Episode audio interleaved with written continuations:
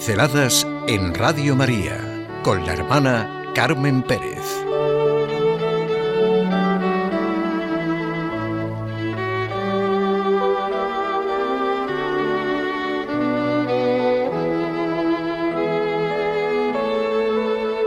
Santa María, Madre de la Iglesia. A todos los hijos de María, la Madre de la Iglesia, nos ha encantado esta celebración de Santa María, Madre de la Iglesia, que ya está inscrita en el calendario para el lunes después de Pentecostés. Claro que esta celebración, como dice el decreto de la Congregación para el Culto Divino, nos va a ayudar a recordar que el crecimiento de la vida cristiana debe fundamentarse en el misterio de la cruz, en la ofrenda de Cristo en el banquete eucarístico y en la Virgen oferente Madre del Redentor y de los redimidos.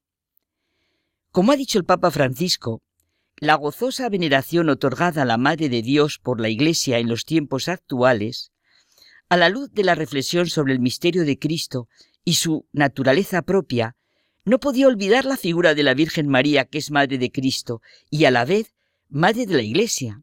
No nos sorprende, porque realmente estaba en el sentir y en el vivir de la Iglesia, y en el decirlo y en el gritarlo, ya San Agustín dice que María es madre de los miembros de Cristo porque ha cooperado con su caridad a la regeneración de los fieles de la Iglesia. Y San León Magno afirma que el nacimiento de la cabeza es también el nacimiento del cuerpo, y María, que es madre de Cristo, Hijo de Dios, y madre de los miembros del cuerpo místico, la Iglesia. Todo deriva de la maternidad divina de María y de su íntima unión a la obra del Redentor, culminada en la hora de la cruz la madre que estaba junto a la cruz, aceptó el testamento de amor de su Hijo y acogió a todos los hombres personificados en Juan como nodriza de la Iglesia.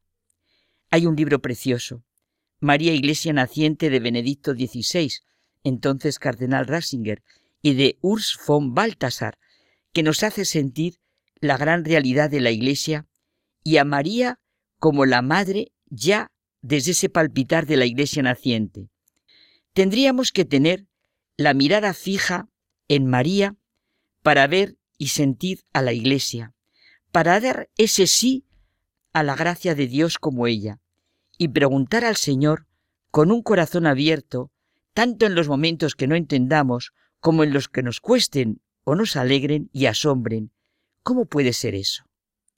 Y responder siempre con un He aquí la esclava del Señor, hágase en mí según tu palabra. En María vemos lo que es la Iglesia, el espíritu eclesial, el comportamiento eclesial. Las breves expresiones de María, no tienen vino, y después, haced lo que Él os diga, nos ponen de manifiesto el prototipo de lo que es la Iglesia. Mira las necesidades de los demás. Su vida es el amor, la entrega a la misión a la que Dios le ha llamado, y nos invita a todos, cada uno en su vocación y en su vida, a hacer lo que Él nos diga. Desde el momento de la encarnación sentimos esa gran realidad de ser María la Madre de la Iglesia.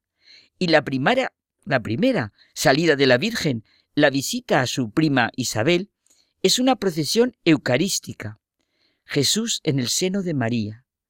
María, el primer sagrario viviente una procesión la que hace María y un encuentro con el que nos abrimos de lleno al misterio de la redención de la Iglesia. En un hecho tan sencillo se nos comunica el misterio de Jesús, el Hijo de Dios, la cabeza de la Iglesia en su encuentro con la humanidad, con cada uno de nosotros. Sencillamente, sentir, en la sencillez del hecho de la visitación la grandeza de lo que el encuentro entre estas dos mujeres significa. Vamos a ver con los ojos llenos de fe y confianza en Dios, que así nos redime, lo que será la Eucaristía desde ese encuentro entre María e Isabel.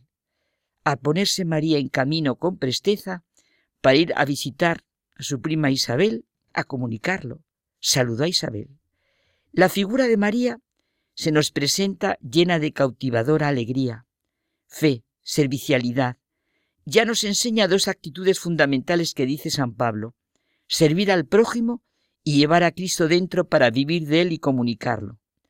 Todo por Cristo, con Cristo y en Cristo.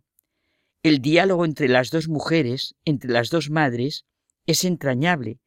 Al saludo de María, el niño que lleva en el seno Isabel salta gozosamente. El seno de estas dos madres es el símbolo de cualquier comunicación. Es la primera escuela de diálogo de lo que será la Iglesia, del primer encuentro con la presencia real de Jesús, el Hijo de Dios.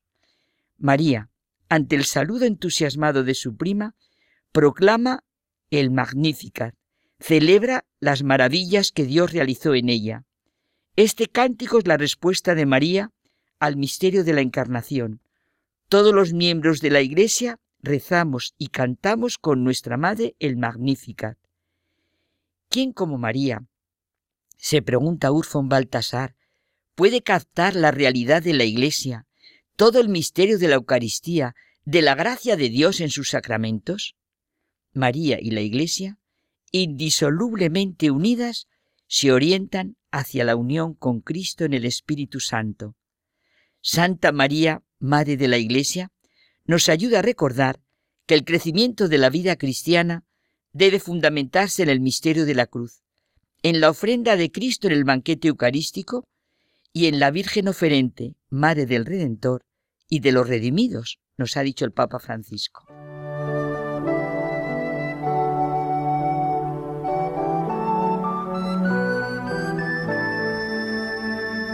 Pinceladas en Radio María con la hermana Carmen Pérez.